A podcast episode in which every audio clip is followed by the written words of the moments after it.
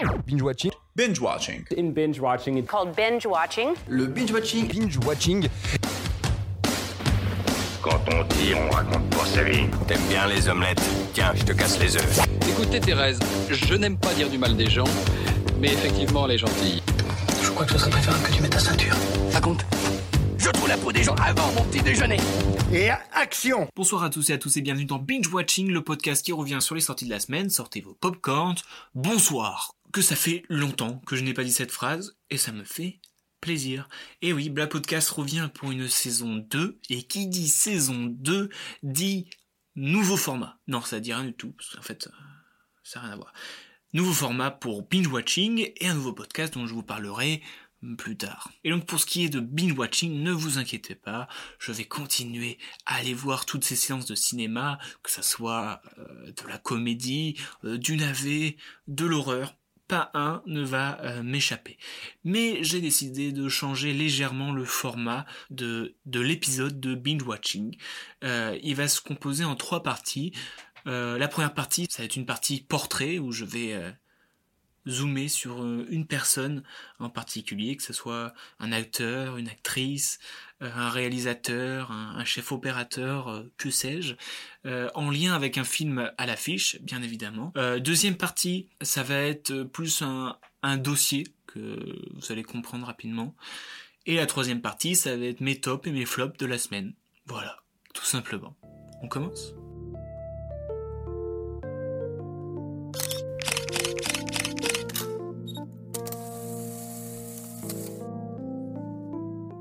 Et donc pour ce premier portrait de la saison 2 de Binge Watching, nous allons nous intéresser à Mariana Di Girolamo. Cette semaine est sorti un film à la photographie explosive et à la musique endiablée, qui répond sous le nom de Emma. Le film en compétition officielle de la Mostra de Venise 2019 raconte l'histoire de Emma, une jeune danseuse qui divorce de Gaston, qui est le directeur de la compagnie pour laquelle elle se produit. Leur couple ne tient pas à cause d'un événement que ni l'un ni l'autre n'arrive à surmonter. En effet, les deux protagonistes avaient adopté un enfant, Polo, qu'ils ont ensuite dû ramener à l'orphelinat après une tragédie qu'il a causée. Ce film réalisé par Pablo Larrain est une peinture d'une génération et un reflet de la société chilienne actuelle. Et sous ses couleurs vives se cache un personnage tout autant complexe, Emma. Emma est tout à la fois. Elle est mère, amante, sœur, fille, danseuse et passe par toutes les émotions. Elle peut être douce, colérique, dépressive ou excitée. Au prémices, ce personnage devait avoir entre 45 et 65 ans, donc rien à voir avec l'âge de Mariana Di Girolamo, qui interprète la jeune femme. Et c'est avec cette dernière que Pablo Larrain construit ce personnage. Comme je vous l'ai dit précédemment, personnage complexe dans sa personnalité et ses émotions, mais très bien interprété par l'actrice Mariana Di Girolamo. Ce qui m'a donné envie d'en savoir un petit peu plus sur elle. Mariana Di Girolamo est née à Santiago, au Chili, le 22 octobre 1990. Le sang artistique coule dans ses veines entre son grand-père réalisateur, son père producteur et directeur audiovisuel, sa mère peintre et sa nièce actrice. Autant vous dire que le milieu artistique lui tendait les bras. Et cette passion artistique, ce besoin de faire passer des émotions lui est venu très jeune, où déjà elle montait des spectacles pour faire rire les gens. Mais elle était plus attirée par les chorégraphies que par les planches, elle s'épanouissait à danser, elle avait ce sentiment d'être bon, alors que le théâtre, pas spécialement. Élevée par une mère très exigeante envers elle-même et sa fille, qui tentait le tout pour le tout, et un père plus joueur et plus papa poule pour qui elle avait un réel dévouement.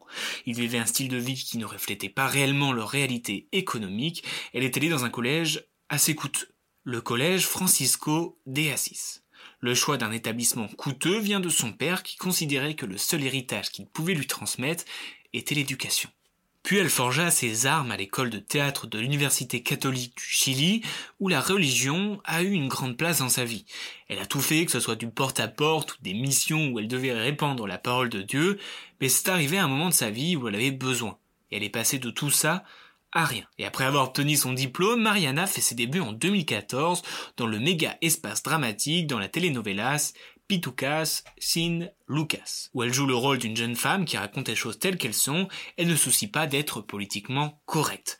Puis deux ans plus tard, elle participe à la série Pobre Gallo, où elle joue l'ado rebelle, et il en faut toujours une dans les telenovelas. Et c'est un an plus tard qu'elle décroche son premier rôle principal, toujours dans une telenovelas, où cette fois-ci elle incarne Maria, une jeune fille qui cache un amour interdit avec le fils de la nounou de sa maison et le prêtre du village.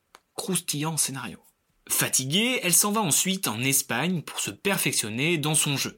Quelque temps plus tard, elle rejoint les enregistrements de la super série La Joria qui va être disponible sur Amazon Prime. Mais c'est lors de son perfectionnement en Espagne qu'elle va obtenir son premier grand rôle au cinéma. Vous l'aurez deviné, Emma. Pour ce rôle où elle interprète une danseuse, elle a donc dû se renouer avec les pas de danse. Elle a alors pris des cours pendant près de deux mois avec la compagnie du chorégraphe Luis Vidal. On lui enseigne alors différents styles de danse, que ce soit le flamenco ou le hip-hop. Mais c'est avec la chorégraphe Mona Valenzuela qu'elle apprend le reggaeton, une danse plus urbaine et contemporaine qui fait l'objet du film. Et on voit que danse et théâtre se mélangent souvent et que cela fait partie intégrante de son univers.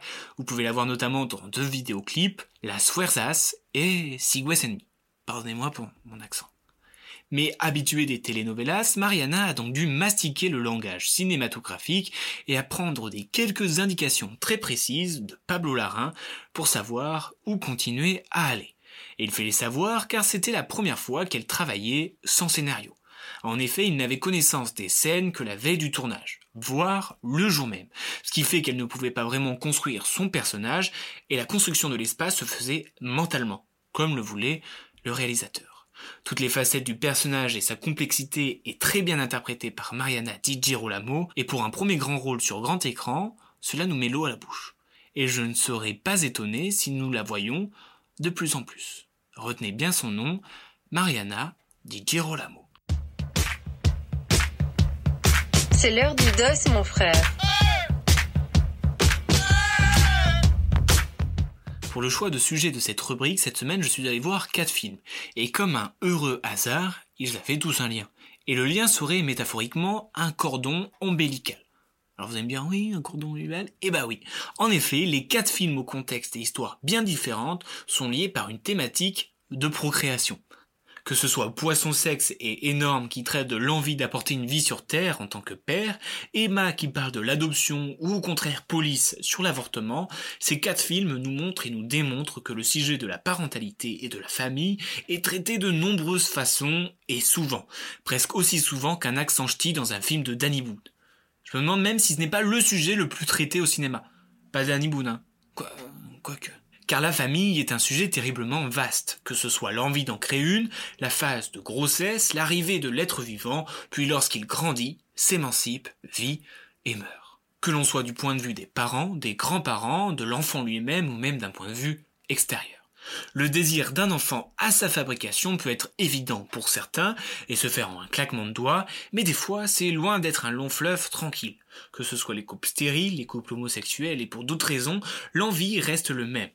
Et c'est tout un cinéma qui s'interroge sur cette question, que ce soit via l'adoption comme dans le film Nord-Esté où l'on suit une mère de 43 ans qui entraîne son désir de maternité aux confins de l'Argentine à la recherche d'un enfant à adopter, ou plus via des méthodes plus controversées que nous ne jugerons pas ici comme la procréation médicale ou le recours à la mère porteuse comme dans le docu-fiction euh, Naître père ou la comédie La fête des pères, mais cela peut être aussi l'inverse, comme dans le film Juno, où une adolescente tombe enceinte et va se mettre en quête de chercher des parents pour le futur enfant. Et l'arrivée de ce futur enfant fait user de la bobine. N'importe quoi, j'ai 60 ans. Et à travers la grossesse, on voit que tous les styles cinématographiques y sont représentés. Que ce soit la comédie avec par exemple Encloque, Monde d'emploi ou Neuf mois ferme de Dupontel, l'angoisse avec Rosemary's Baby, le drame avec l'étranger en moi ou encore Mauvaise fille, le policier avec Fargo et même de la science-fiction avec le fils de l'homme. Mais la grossesse peut complètement être réinventée et peut mettre en scène des hommes porteurs de bébés, comme dans un film au titre très long, le plus important événement depuis que l'homme est marché sur la Lune.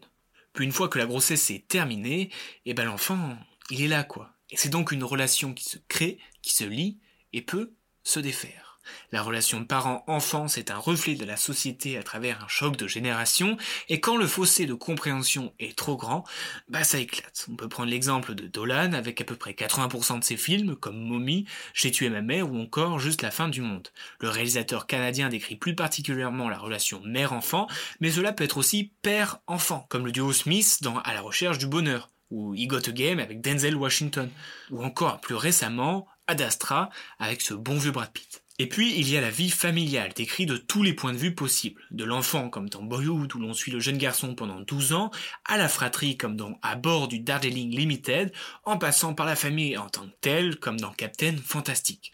Et enfin, il y a la rupture d'une famille, une séparation qui chamboule chaque membre de cette dernière, qu'elle soit positive ou négative, comme par exemple dans la famille Bélier, où c'est l'enfant qui s'émancipe, contrairement à Tanguy, où c'est plus les parents qui veulent qu'il s'émancipe.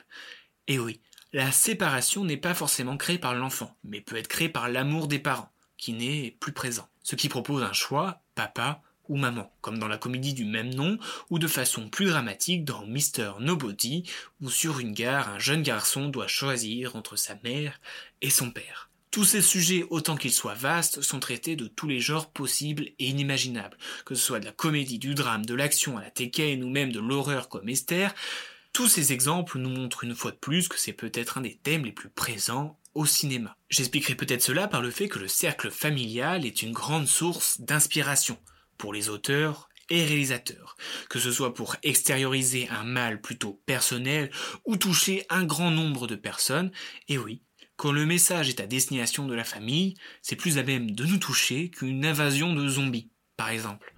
Et dans la majorité des cas, la famille est un sujet que l'on connaît tous très bien, avec ses avantages et ses inconvénients. Et même si chaque famille a un fonctionnement bien particulier, on va forcément trouver un lien dans le film que l'on regarde. Wow Qu'est-ce que c'était? Pas bien.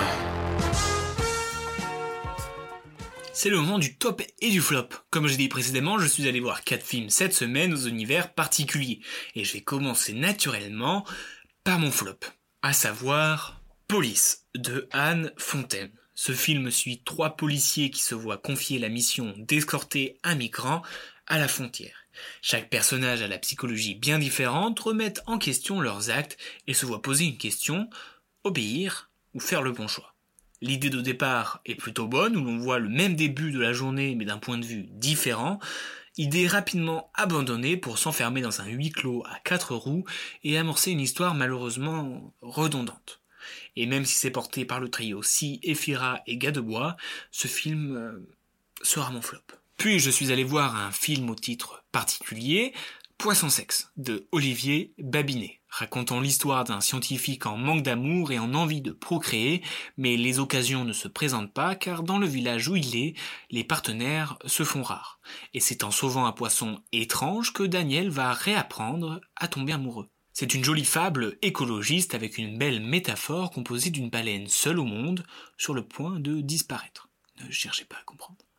Le film est porté par deux comédiens très poétiques et même s'il nous apporte une bouffée d'air frais, le film a tendance à s'essouffler. Puis c'est la comédie polémique du moment, énorme, de Sophie Le Tourneur. Ce film met en scène Frédéric, qui a une soudaine envie d'avoir un enfant, et décide de remplacer les pilules de sa femme par des sucrètes. C'est pas la meilleure idée, et c'est naturellement que sa femme tombe enceinte, sans vraiment comprendre pourquoi logique.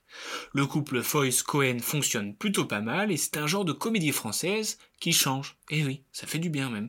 C'est une image dont on n'a pas l'habitude, le film est filmé en format carré pour montrer selon la réalisatrice, je cite, que durant le neuvième mois, on est un peu coincé dans un calendrier, un corps ou un empêchement.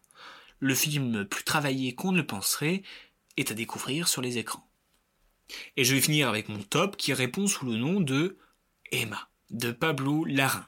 J'en ai peut-être suffisamment parlé dans le portrait consacré à Mariana di Girolamo, mais je dirais que c'est mon top de la semaine par sa photographie et sa poésie. Cette histoire raconte l'adoption par un couple d'un petit Colombien contraint de le rendre au service de l'adoption. Épreuve dure à surpasser pour le couple, ce tableau chilien au montage particulier arrive à nous transporter malgré une histoire qui ne tient pas vraiment debout. Mais soit, c'est ça la magie du cinéma. Cette semaine, de nombreux films sont à l'affiche. Nous avons de la comédie qui ne me donne pas vraiment envie, honnêtement, hein, comme la Daronne, à d'autres qui me donnent plus, bizarrement, comme euh, Le Bonheur des autres. Ça se trouve, c'est pas du tout celui que j'attends qui va être bien. On verra. Le film que j'attends le plus, c'est Adolescente, avec le réalisateur Sébastien Lifshitz, qui va suivre deux adolescents. Le film a l'air d'avoir une profonde poésie, et en plus, ça se déroule chez moi. Enfin, pas chez moi, mais dans ma ville. Enfin, enfin voilà quoi. Enfin voilà, il y aura aussi de l'horreur avec Antebellum. Vous l'aurez compris, une semaine bien remplie nous attend. Sur ce, j'espère que ce nouveau format vous plaît. N'hésitez pas à me dire ce que vous en pensez, si vous voyez des choses à améliorer, ou même me raconter ce que vous avez vu au ciné cette semaine. Je serai ravi d'en discuter. Bonne semaine à tous, et à mercredi prochain.